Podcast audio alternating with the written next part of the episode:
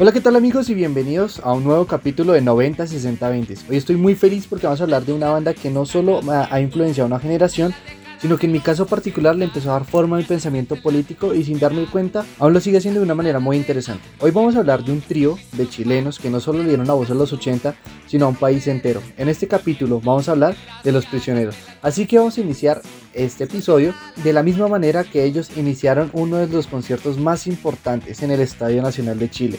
Esto es La voz de los 80 de los prisioneros y bienvenidos a este viaje musical.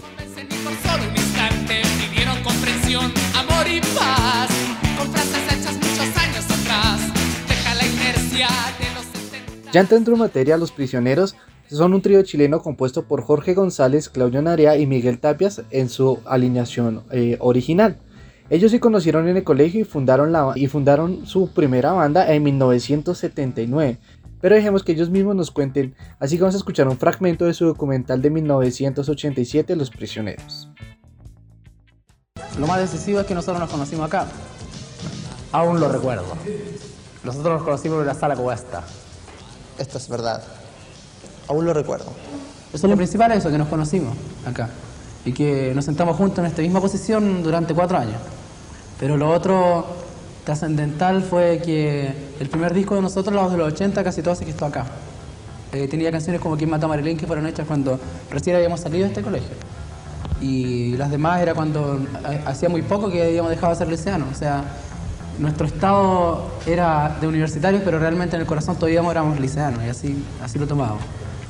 Yo creo que eso fue lo más importante y, casi siempre uno trata, de, cuando hace las canciones o, hace cualquier cosa que tenga que ver con los prisioneros, tratar de acordarse que venimos de acá, que venimos de un sitio como este y que en realidad nos conocimos acá.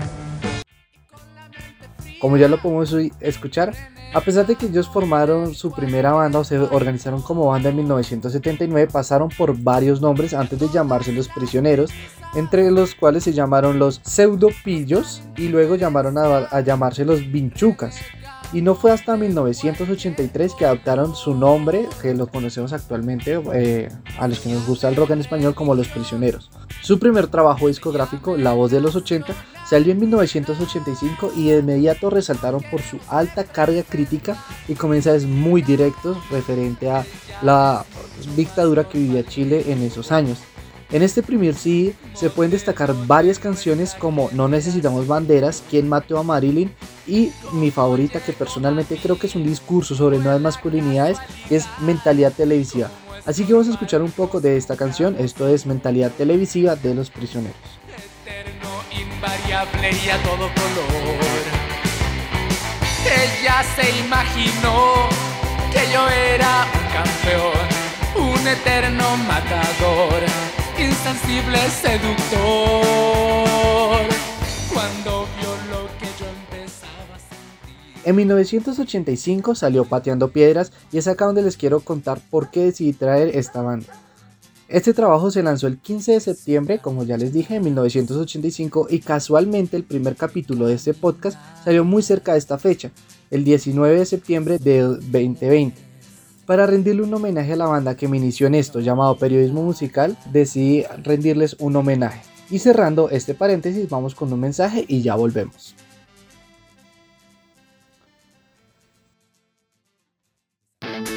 Hola, ¿qué tal? Mi nombre es Juan Camilo Ramírez, productor y locutor de 906020. Si hoy les tengo una noticia.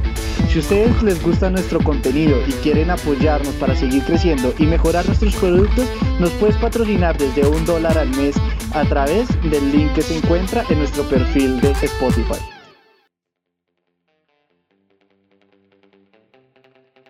El CD Pateando Piedras fue un rotundo éxito comercial de acá se desprenden varios éxitos como El baile de los que sobran, que es una crítica al sistema educativo de Chile y que fue un himno de las protestas y la revolución del 2019 que dio estallido no solo en Chile sino a toda Latinoamérica. Y sueño algún día para mi país ver una revolución de la misma magnitud. Pero este sí, al tener alto nivel de denuncias y ser tan directo, el régimen chileno lo censuró de las emisoras porque pues eh, el régimen controlaba absolutamente todos los medios.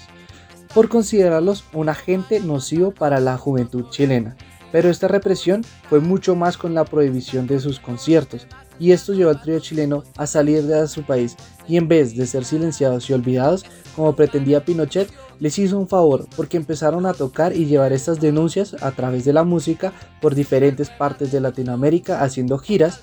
Y de este segundo trabajo vamos a escuchar que algo que considero que empezaron a experimentar un poco la oleada del post-punk que se vivía en Europa. Esto es Quieren Dinero.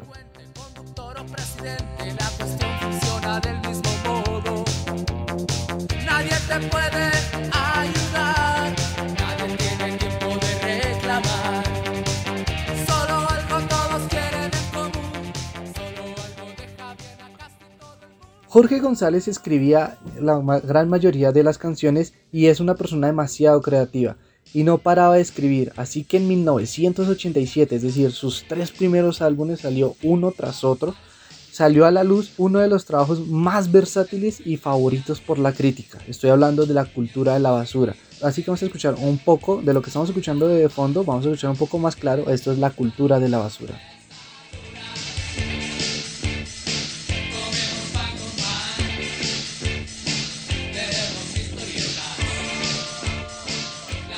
El nombre bastante curioso de la cultura de la basura eh, hace referencia a la cultura neoliberal que se había impuesto en Chile durante los años de 1980 de la mano del discurso del éxito económico que representaba la dictadura militar de la época.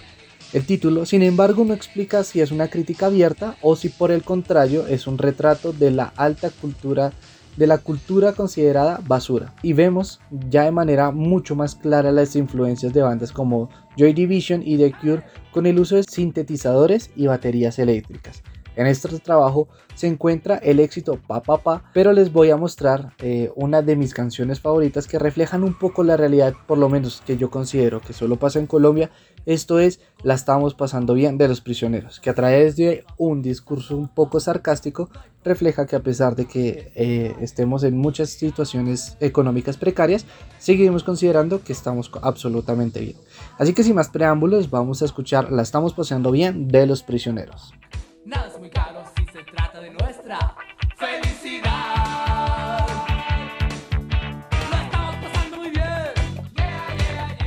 En 1990 llegaría un momento histórico no solo para la banda, sino para toda la historia musical de Latinoamérica. Nace NTV Latinoamérica y el primer video transmitido fue We Are Sun American Rockers, del CD llamado Ni por la razón ni por la fuerza, que también tiene clásicos como Tren al Sur y, pero esta vez vamos a escuchar We Are American Rockers, que fue el, el primer videoclip transmitido por MTV Latinoamérica.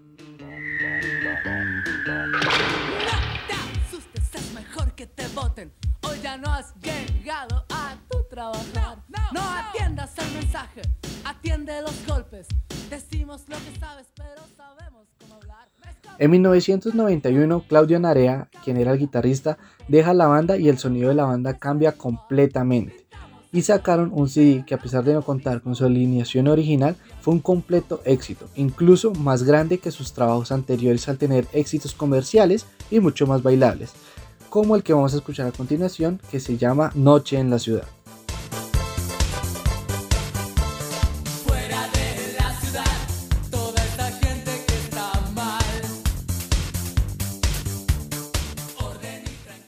Después de su trabajo de Corazones, la banda se separaría y en el 2003 llegaría con mucho más fuerza dando como una gira con su alineación principal, quien era Jorge González, Miguel Tapias y Claudio Narea, dando un concierto completamente en sold out, es decir, vendieron con todo, todo fue agotado y eh, lleno en el Estadio Nacional del 2003, que es considerado uno de los mejores conciertos del rock en español después de la despedida de Soda Stereo en 1997 y después de esto intentaron unirse, sacar nueva música, o dos sí un poco más discretos y tristemente pues no funcionaron como banda por cuestiones de egos y problemas personales.